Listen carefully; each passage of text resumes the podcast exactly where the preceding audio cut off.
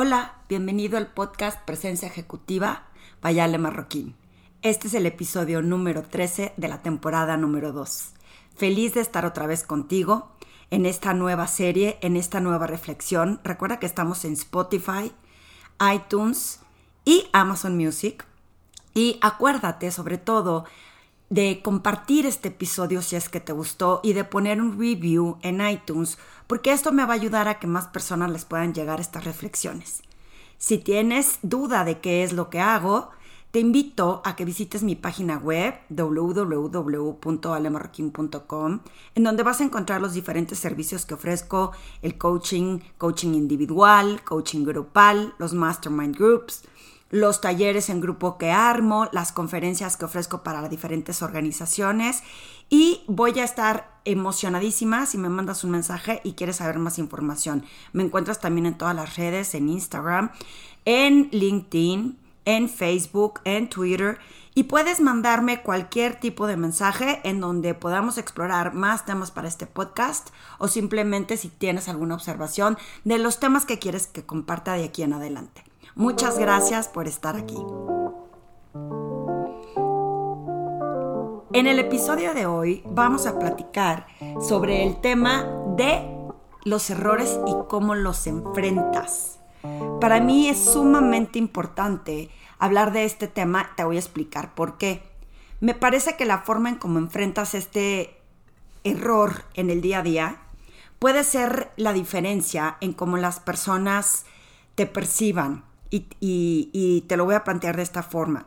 Cuando eh, has cometido un error, que ha sido un error importante, vamos a hablar en lo profesional. ¿Cuándo has cometido un error y cómo lo has enfrentado? Porque a nadie nos gusta equivocarnos, a nadie nos gusta que nos digan en qué la estamos haciendo mal. Sin embargo, la diferencia estriba en el cómo enfrentas este tipo de situaciones, desde para aprender hasta pues para demostrar el temple y quién eres como profesional. Recientemente eh, pasé por un momento en el que eh, en mi equipo cometimos un error y fue un impacto hacia afuera. No te puedo negar que mi primer sensación es de qué digo, qué digo, qué hago para justificar esto, cómo lo enfrento, cómo, cómo lo resuelvo y, y sí, tratas de buscar como las, las salidas más elegantes. Sin embargo, lo que mejor pude hacer fue reconocer que cometimos un error, enfrentarlo, dar la cara muerta de vergüenza, eso sí, y ver cómo se podía solucionar. Porque algo que he aprendido en esta vida es que, eh, no sé, como enclocharte y enlodarte en el pasado, en lo que ya sucedió, no te ayuda a resolverlo. Y si yo me quedo como atorada, insisto, en, en, ay, qué barbaridad y cómo le doy la vuelta y mejor me espero tantito y no lo enfrento, no resuelve el tema. Entonces agarré coraje, agarré valor, levanté el teléfono, le hablé a la persona eh, impactada y pues le expliqué, cometimos un error y, y esto, esto iba directamente dirigido hacia un tercero todavía más. Entonces, eh, ¿a, qué voy? Que teníamos que pedirle el favor a una tercera persona de que nos ayudara a resolverlo. Y eso implicaba que, que la persona a la que directamente impacté, pues tuviera que pedirlo. Y fue como, qué vergüenza, qué vergüenza, qué vergüenza, pero pues ni modo. Ese es lo único que había que hacer, enfrentarlo y decir, esto fue lo que nos pasó, ¿cómo quieres que, los, que lo resolvamos? Resulta que eh, pues pasamos por esa vergüenza.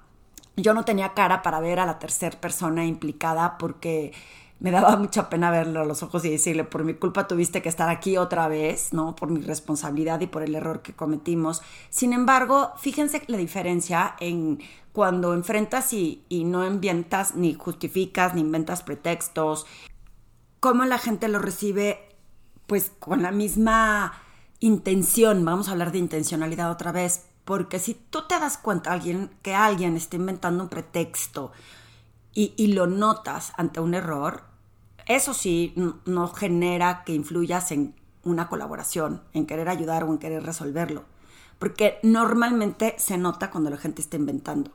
Pero si tú le dices a las personas, cometí este error y esta es la forma en cómo lo puedo resolver, generalmente ellos van a entender que somos humanos y que todos nos equivocamos quizá en una de esas te enfrentas con personas que sí te ajustician y te vuelven a recordar por qué es importante no cometer esos errores, etcétera, que no sirve de nada. Las personas que están en mi equipo le dije, no te voy a regañar, no, o sea, no te voy a decir nada porque ya se cometió el error y de nada sirve estar atormentándote con lo que ya pasó, pero ¿qué aprendemos de aquí para evitar que esto vuelva a suceder en el pasado?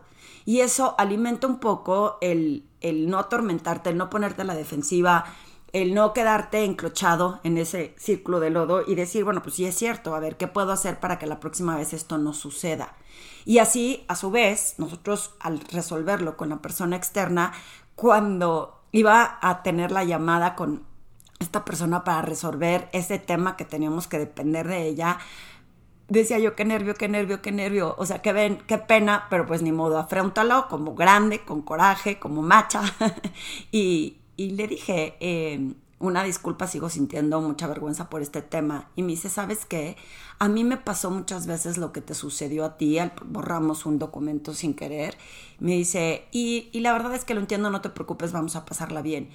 Y, y siento que esa reacción fue porque fuimos honestos, fuimos honestos, dijimos la verdad, enfrentamos con coraje este error y y mi pregunta hacia ti, quise hacer este eh, podcast porque mi pregunta hacia ti es cómo has enfrentado errores, qué tan bien te ha salido cuando los enfrentas y dices, fui yo el responsable, o qué tantas veces le has dado la vuelta con tal de que no te embarre. Porque es natural como ser humano que en ocasiones quieras como zafarte, ¿no? Como esquivarlo. Ahí viene el dardo, quítate, ¿no? Que no te dé. Y, y en ocasiones eso, pues creo que es como una defensa natural. Tengo una clienta que me comentó que para uno de sus clientes tenían que cargar un video y a la hora de cargarlo nadie se percató que no subió. Y esto implicó en que el cliente final estaba bastante molesto porque pues no pudieron tener en tiempo el video y me parecía que había un costo, un costo económico. Cuando confronta a su equipo y le pregunta qué, qué sucedió, todo el mundo pensó que todo estaba bien. Porque los errores, ojo, normalmente la gente no se levanta en la mañana y dice, déjame ver cómo me equivoco. Y entonces ellos asumieron que su chamba se había terminado, pero nadie se ocupó de revisar que haya sido descargado correctamente el video. Entonces, cuando le preguntan, ¿está todo bien con este cliente? Y ellos comentan que sí, pues no se habían ni siquiera dado cuenta que esto estaba sucediendo.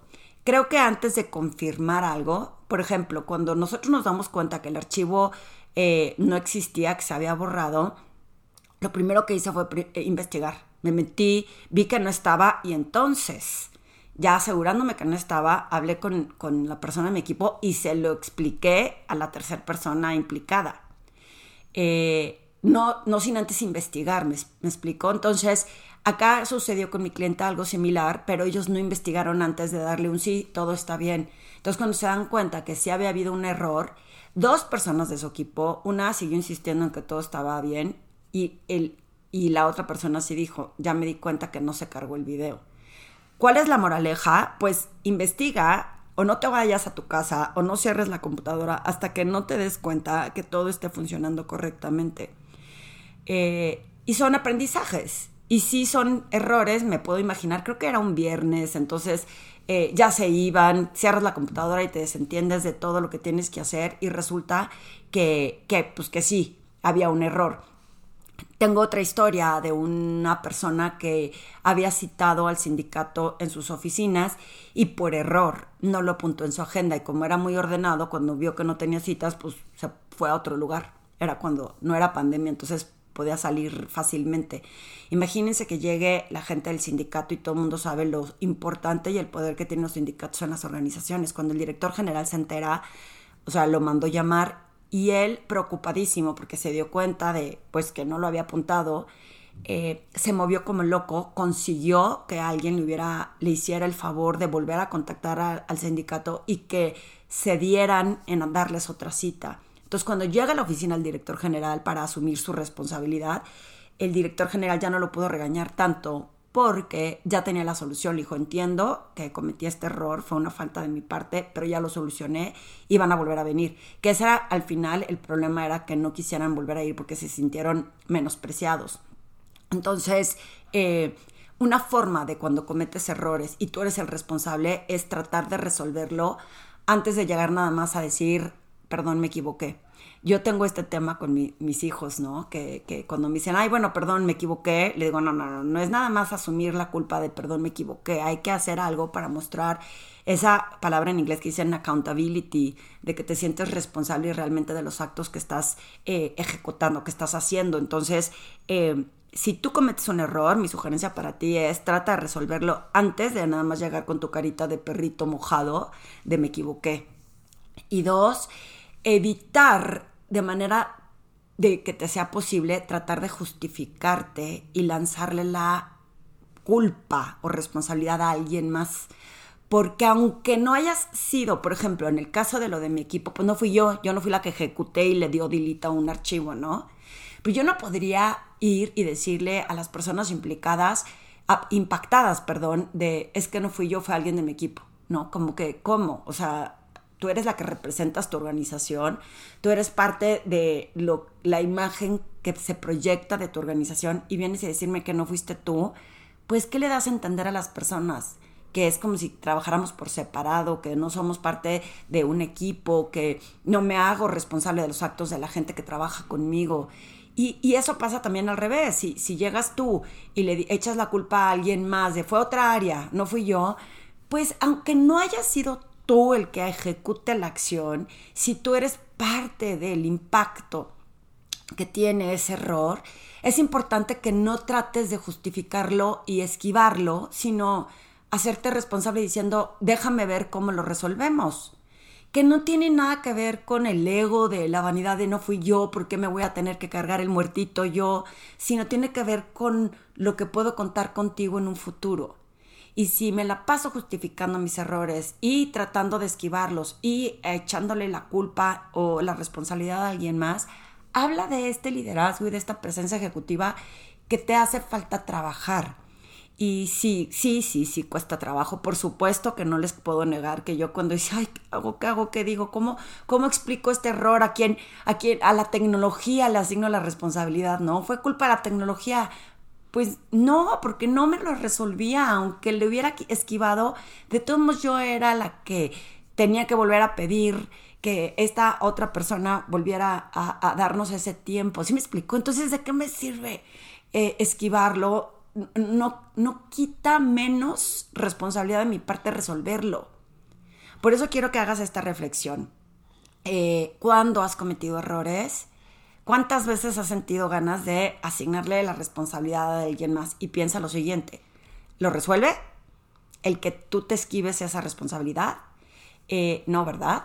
Normalmente no. Entonces, que sí está en tus manos porque te vas a ver mucho mejor si llegas con una posible solución o si por lo menos lo enfrentas con coraje y dices, eh, cometimos este error y vamos, estamos trabajando en resolverlo. Y sobre todo, hablarlo, hablarlo con todas las personas que están implicadas porque los errores Brené Brown acabo de escuchar un podcast en donde ella dice que sí permite que en su equipo haya errores, porque lo que permite es que entiendan pues, que de esos errores se aprende. Creo que todavía aguanta un segundo error, pero dice un tercero definitivamente no. Y aquí pasa lo mismo. Si, si, si yo no enfrento mis errores y no aprendo de mis errores y los sigo cometiendo, de nada sirve que los reconozca. De nada sirve, ay, perdón, me equivoqué otra vez. ¿Cuántas veces te vas a equivocar? Tengo uno de mis mejores amigos que me comentó que cuando lo hicieron director para irse fuera de México a una empresa al extranjero, en la transición, ya cuando él no era responsable del área, se había cometido un error importante y que llega el director general, el CEO, y le dice, oye, está pasando esto.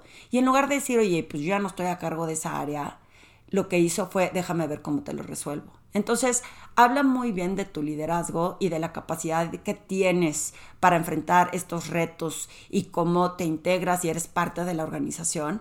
Cuando aún eh, ya no estás a cargo o no fuiste directamente el implicado, te haces pues te pones la camiseta, por decirlo así, y enfrentas este tipo de cosas y ves cómo colaboras y ayudas, en lugar de, no sé si les ha pasado que cuando hay errores, que alguien te dice, no, esa no es de mi área, esa, no es mi responsabilidad. A mí miles de, veces me ha pasado que en, en, las empresas que ofrecen servicio, que les hablas para reclamarle algo, te dicen, no, no fue mi culpa o no es mi responsabilidad. O por ejemplo, en una organización una vez que me tenían que pagar una factura y por alguna razón no se había elaborado correctamente o no, no sé qué había pasado con el pago, la persona, el contacto que yo tenía, le le dije, oye, ¿qué está pasando con el pago de esta factura? Me dijo, pues es que esa no es mi área. O sea, ese tipo de evadir como, eh, pues, como si las áreas fueran compañías autónomas, cuando estás hablando que la compañía es la compañía, el nombre de la compañía y cómo trabajan en la organización es, es desde dentro.